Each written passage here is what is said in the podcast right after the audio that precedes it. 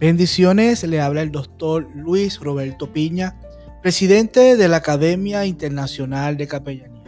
Y esto es Hablemos de Liderazgo, un tiempo de capacitación de la Escuela de Liderazgo de Alto Impacto.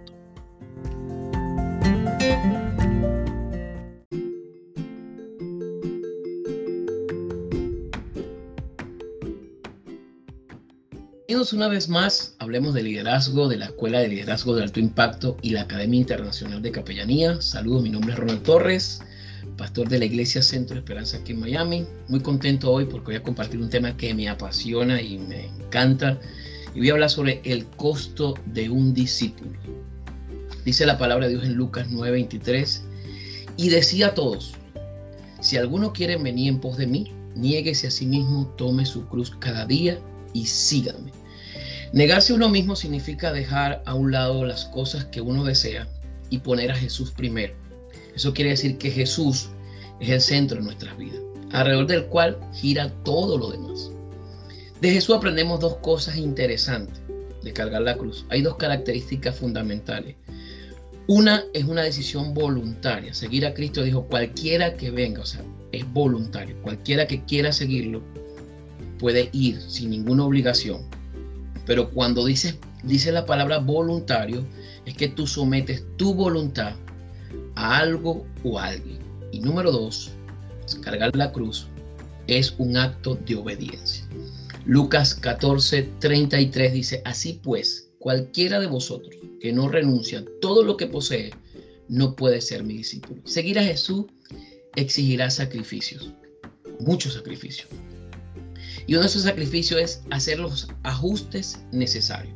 Muchos de nosotros queremos que Dios nos hable y que nos asigne tarea. No obstante, no nos inclinamos a hacer ningún ajuste en nuestras vidas. Bíblicamente, esto último es como imposible.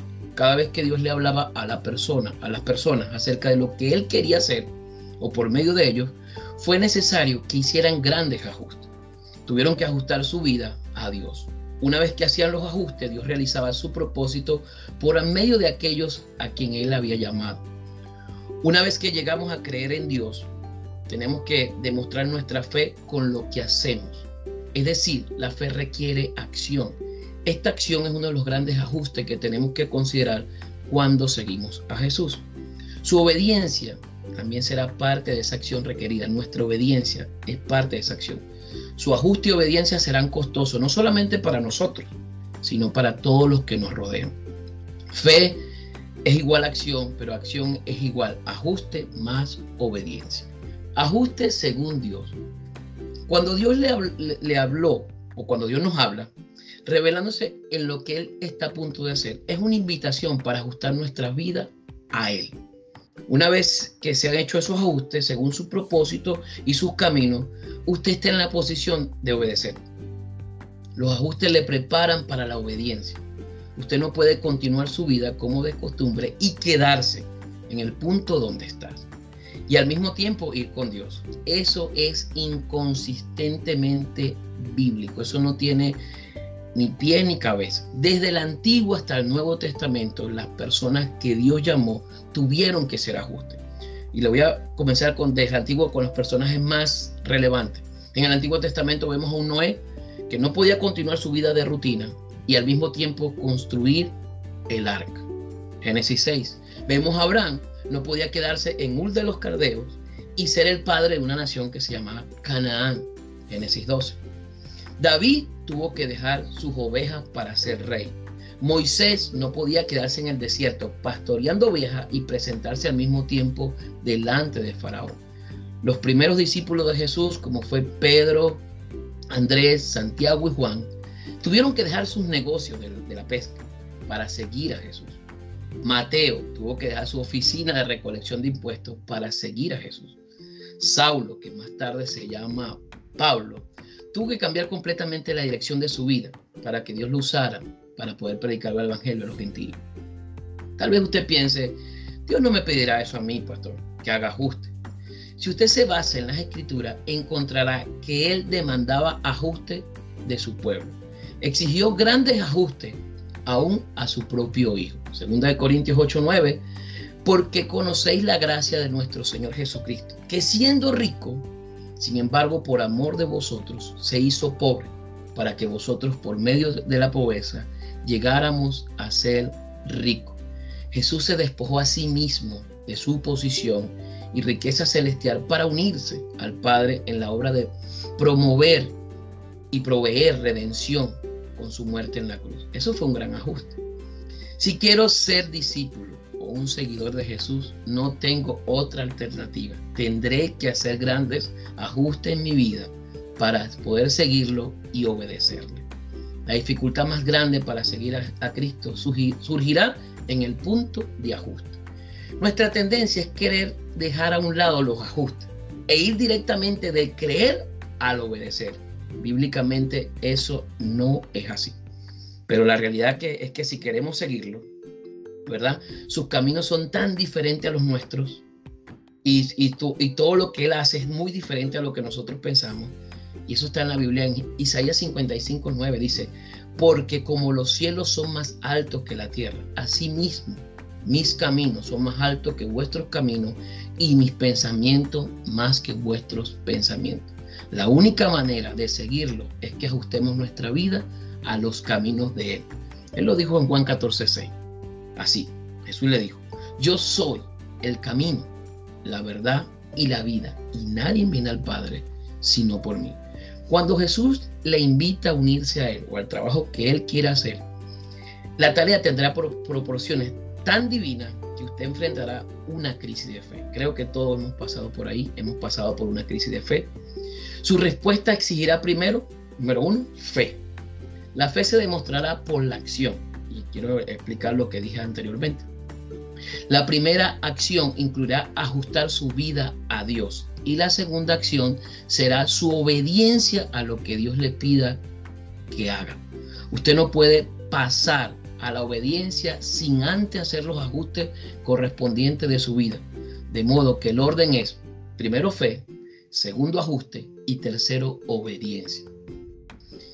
Para hacer esos ajustes tengo, necesito hacer una entrega absoluta de mi voluntad, de mi mente, de mis pensamientos y de mis sentimientos.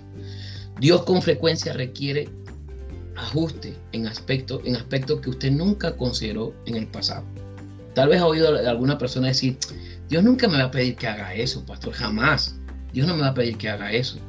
Y seguramente eso es lo que Dios le va a pedir. Yo recuerdo que una vez yo dije, eh, antes de ser pastor, no era pastor todavía, dije estas palabras. La única, mi esposa quería salir del país por todo lo que estaba sucediendo en Venezuela. Y yo le dije, la única manera de que yo salga de este país es que yo vaya a pastorear a algún lugar. Después de un año sucedió. Nos enviaron como pastores a la ciudad de Miami. Entonces tú dices, yo, para yo hacer ajuste, yo, yo nunca puedo decir, no, es que Dios no me va a pedir que yo haga eso, pastor, eso es imposible. Recuerde, recuerde esto, Dios lo ama mucho a usted y a mí, pero su voluntad siempre va a ser la mejor para nosotros. Cualquier sea el ajuste que usted y yo necesitemos, primero antes de obedecerle, Dios va a hacer ajuste en cada una de nuestras vidas, en cada uno de nosotros, para poder ir donde Él nos quiere llevar. Y recuerdo que una vez que ya estaba en esta ciudad, que ya estaba comenzando el pastorado, y yo decía, bueno, pero ¿por qué eh, eh, Dios tuvo que empezar a tratar conmigo en ciertos ajustes de carácter, de disciplina y obviamente en el discipulado? Y ahí fue donde yo me encontré con Él. Y cuando Él me dio la visión del discipulado para la iglesia que hoy, junto a mi esposa, pastoreamos, y me dijo, esto es lo que vas a hacer. Y esto es lo que quiero que hagas. Me costó mucho, me costó mucho, porque no solamente ajusté mi vida, sino que ese ajuste también afectó a todos los que me rodeaban. Afectó a mis hijas, afectó a mi esposa y afectó a mi entorno. Recuerde, Siempre que Dios le pida que haga un ajuste, le va a afectar a usted y a todo su entorno. Y Dios, como les dije ahorita, Dios nos ama, pero siempre los ajustes van a ser necesarios. El ajuste siempre es a una persona. Usted ajusta su vida a Dios, ajusta sus puntos de vista para lo que Él quiere que usted y yo hagamos. Tenemos que ajustar nuestros caminos a Él. Tenemos que ajustar todo lo que Él nos pida que tenemos que hacer. Y ese es el costo muchas veces del discipulado. Vemos a un Pedro que tuvo que ajustar su vida a Jesús, dejar la barca y seguirlo. Vemos a un Pablo, vemos a un Noé, vemos a un Juan, vemos a personas en el Antiguo y en el Nuevo Testamento ajustando su vida. Y como lo dije, es fe, ajuste y después obediencia. Ese es el ciclo del costo de un discípulo. Primero, para seguir a Jesús tengo que negarme a mí mismo. Es un acto voluntario, es verdad. Nadie me va a obligar a hacerlo. Pero una vez que yo decido seguir a Jesús, no puedo volver atrás. Y Jesús lo dijo en, en Lucas 14.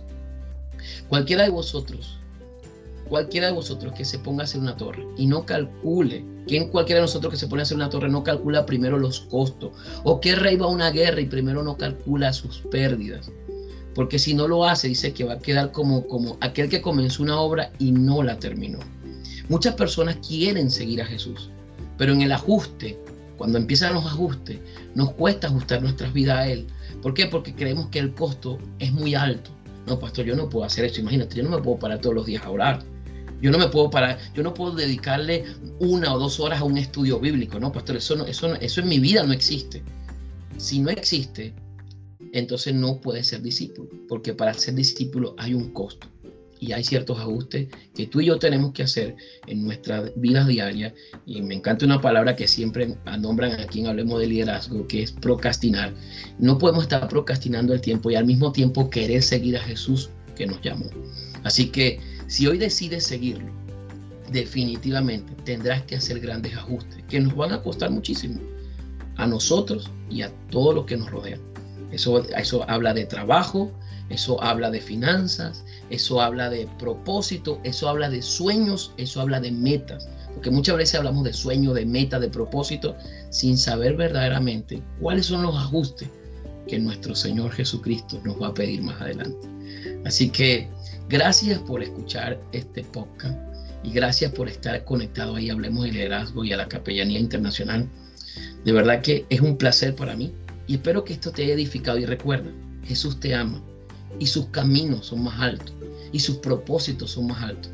Si de verdad queremos ver una transformación, tengo que ajustar mi vida a lo que dice su palabra y a lo que dice Él, porque Él, es mi Señor y someter mi voluntad a su señorío. Gracias por escuchar este tema y hasta una próxima edición de Hablemos de Liderazgo. Los ajustes siempre serán una bendición para nuestras vidas.